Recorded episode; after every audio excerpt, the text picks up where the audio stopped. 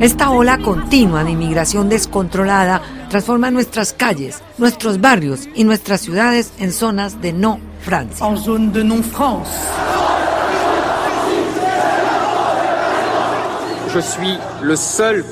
Soy el único candidato que se preocupa a la vez por cómo llegar a fin de mes y por la desaparición de Francia. El temor de la decadencia, el ocaso de Francia, no es un temor abstracto, no es una cosa de intelectuales.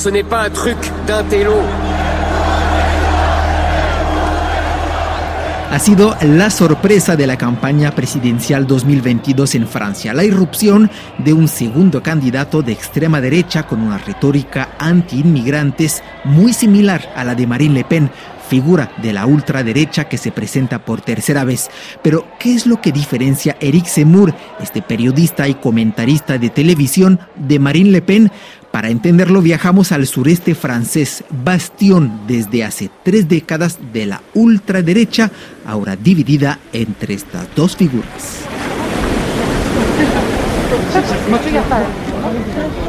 Tu vas te mettre ici à plat, tu fais ça, pas la peine de faire du boule, et tu ne vas pas traîner la crasse, tu vas l'absorber.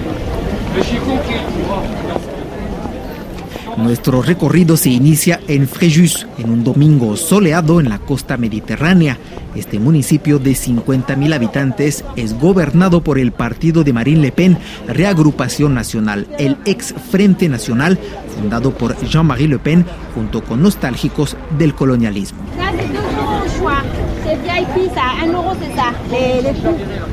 Con los años esta formación política ha logrado convertirse en un partido de gran envergadura con cientos de responsables electos en municipios y regiones, mientras que su líder, Marine Le Pen, podría acceder nuevamente a la segunda vuelta de las elecciones con un sólido caudal de alrededor del 20% de los votantes. Faltan pocos días para la elección. Los activistas políticos pelean voto por voto en este mercado de la Costa Azul. Frédéric y Nathalie son electores de vieja data del partido de Le Pen. Ella quiere acabar con ese sistema que nos devora a todos. La crisis permitió a los ricos enriquecerse en detrimento de los pobres. Marine Le Pen propone una política social pero justa.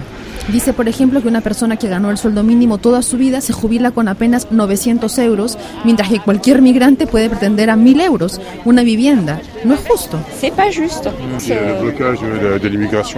Para nosotros es importante bloquear la inmigración. Hay que pensar primero en los franceses pobres en lugar de recibir a extranjeros que se aprovechan del sistema. Estamos hartos. Yo no tengo nada en contra de los extranjeros. Siempre he convivido con ellos y todo ha pasado bien. Los que se integran no causan ningún problema, pero los que se aprovechan del sistema y nos escupen en la cara, esos, esos, no los queremos aquí. Varios activistas del partido reparten propaganda de Marine Le Pen. En Fréjus, su partido ha logrado agrupar a varias generaciones, desde veinteañeros modestos como Jimmy Jean-Pierre hasta jubilados como Michel, y ambos se unieron al partido por razones muy distintas.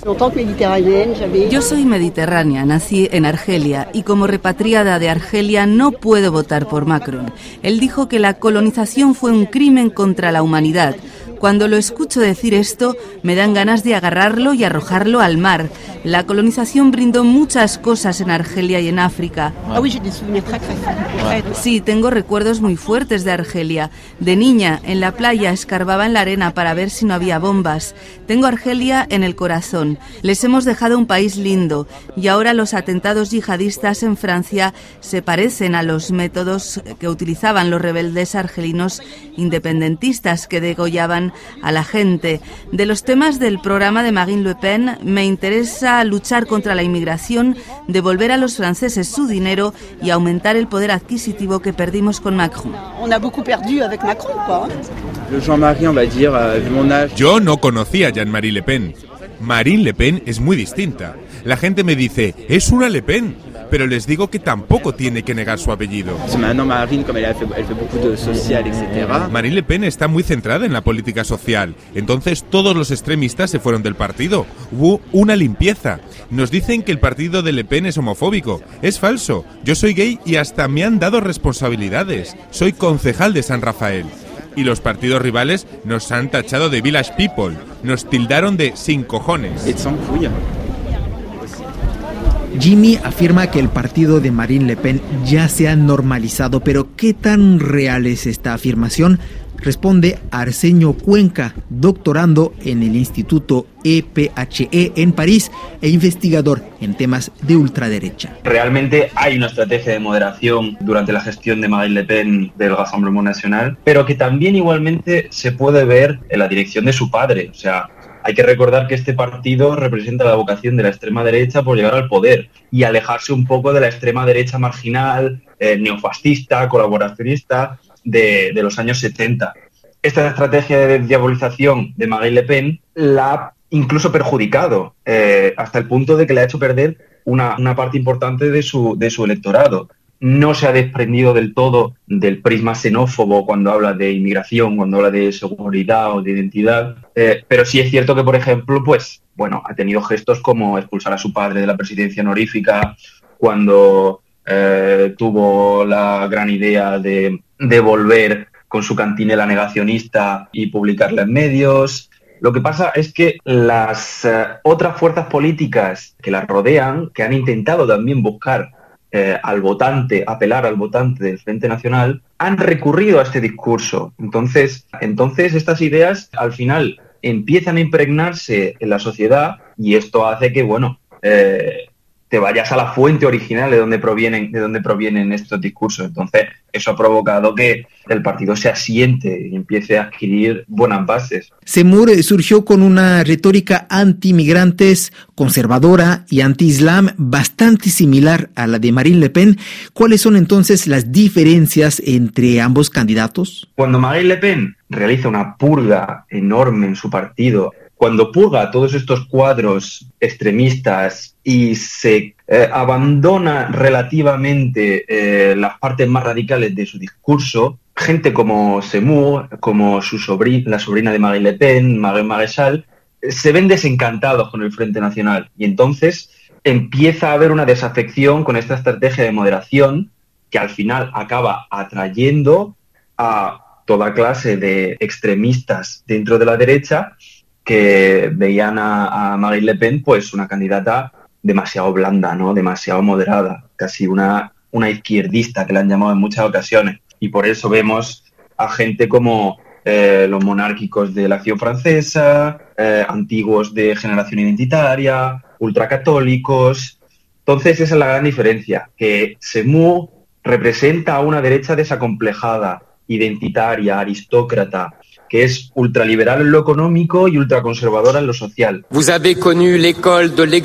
Han conocido una educación exigente, con autoridad y con excelencia. Han conocido la cortesía en las calles, la galantería y el respeto, así como el orgullo de ser francés. Y hoy ya no reconocen el país en que han vivido. Elijan al candidato que les dice quiero que Francia vuelva a ser Francia. Je veux que la France redevienne la France propulsado por su presencia cotidiana en el canal de televisión CNews y conocido por sus arengas contra los extranjeros, Zemmour se lanzó a la carrera presidencial proponiendo entre sus 400 medidas privar a los extranjeros de ayudas sociales y estima que la cultura francesa está amenazada por el Islam. Sus declaraciones xenófobas lo llevaron a ser condenado varias veces por la justicia. Bonjour.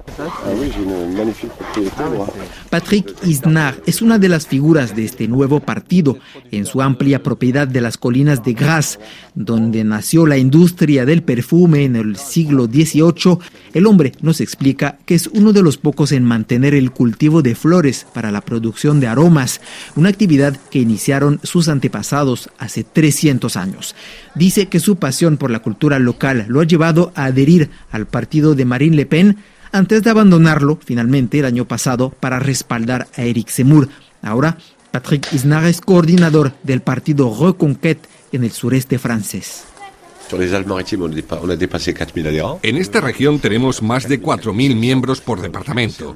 Yo me salí del partido de Marie Le Pen porque ya no aceptaban a los identitarios. Yo soy un identitario provenzal. Estoy loco por mis raíces, mi cultura y mi patrimonio. Un día, mirando el canal de noticias en News, escuché a Eric Zemmour diciendo que Francia es un agregado de pequeñas patrias que se reconciliaron para crear una sola. Era el discurso que estaba esperando.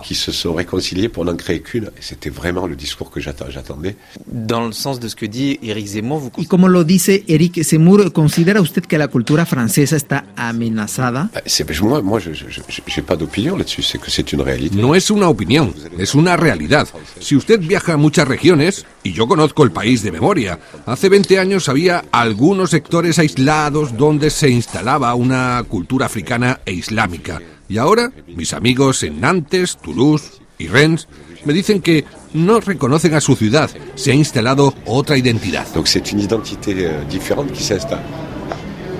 A unos 20 kilómetros de Grasse, en la costa, activistas de Reconquête mantienen una presencia diaria en la calle peatonal de Cannes, la próspera ciudad costera donde se celebra cada año el Festival Internacional del Cine.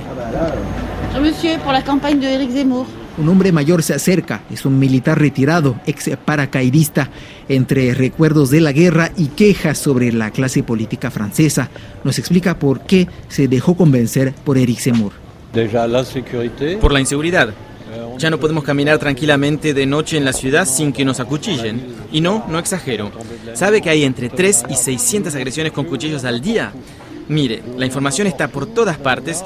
Voy a abrir, por ejemplo, esta página France de Souche. La cifra real, según estadísticas oficiales, es de 23 robos con armas al día en Francia, pero el hombre saca su celular y nos enseña una cuenta de Telegram de un blog de ultraderecha francesa que compila cada día listas de agresiones protagonizadas supuestamente por extranjeros. Mire, en la ciudad de Le Mans, un hombre asaltado en su departamento atado por un migrante marfileño reincidente. Entre 3 y 600 agresiones al día. Yo mismo fui asaltado con cuchillo. Marine Le Pen, bien Marine Le Pen me cae bien, pero no está lo suficientemente dura. Hay que echarlos para afuera es importante la reinmigración. Toda esta gente que extiende la mano y nos piden dinero, lo que buscan es robarnos. Hay que ponerlos en el barco y ¡zas! a su país. No es un método duro, es un método normal. El pequeño grupo de partidarios de Eric Zemmour, que reparte hoy ejemplares de su programa, se compone principalmente de jubiladas Laurence Montoya es ex empleada de banco, se mudó hace unos años a la Costa Azul para disfrutar del clima soleado y dedica ahora parte de su tiempo a la campaña de Eric Zemmour.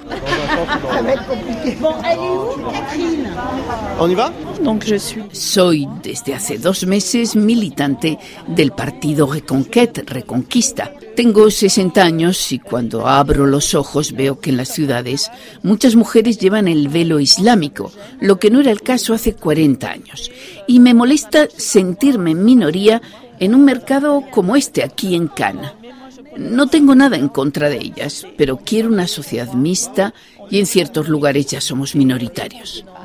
Es raro, se hace raro, no sentirse en su país. De se retrouver en minorité, voire plus chez soi. Y esta es la paradoja francesa. Tanto Eric Zemmour, hijo de migrantes argelinos judíos, como Laurence Montoya, hija de españoles, o de numerosos cuadros del partido de Marine Le Pen, tienen en común sus orígenes extranjeros, hijos y nietos de migrantes que creen ahora en la teoría complotista de un supuesto gran reemplazo de la población francesa por los musulmanes. ¿De dónde surgió esta idea de que la identidad francesa está amenazada? Responde el politólogo Arsenio Cuenca. Este miedo a la inmigración, a la disolución de la identidad cultural, se puede encontrar en, muchos episodios históricos. Podemos remontarnos a finales del siglo XIX con autores nacionalistas como Edouard Drummond o Maurice Barrès. Este tipo de teorías reemplacistas ha conocido una nueva edición que viene de la mano del escritor eh, Renaud Camus en un libro que publica en 2011. Lo que hace fundamentalmente Camus es vulgarizar esta teoría, o sea, adaptarla al gran público y ensamblarla dentro del sentido común, porque Camus lo que hace es afirmar en su obra que solo tienes que abrir los ojos para ver este gran reemplazo. Él te dice, abre los ojos, mira a tu alrededor y verás eh, un kebab, verás una mezquita, verás eh, gente que no es blanca por la calle, cuando antes no era así. Pasa por encima de las cifras, de los índices demográficos y personaliza mucho, o sea, lo adapta a la experiencia de la persona y empieza a ser redifundida por eh, medios ultraconservadores como Valeurs Actuelles y finalmente pues difundida por, por Eric Zemmour, que en ese momento estaba en pleno meollo de la esfera mediática identitaria. Con su programa ultraconservador, xenófobo y nostálgico, Semur se colocó en cuarto lugar de los sondeos y podría reunir cerca del 10% de los votos en esta elección presidencial. Pero más allá de su resultado, su candidatura significa una profunda recomposición del paisaje político francés. Viaje al bastión de la ultraderecha francesa, un reportaje de Rafael Morán, realización técnica, Pierre Sanuto.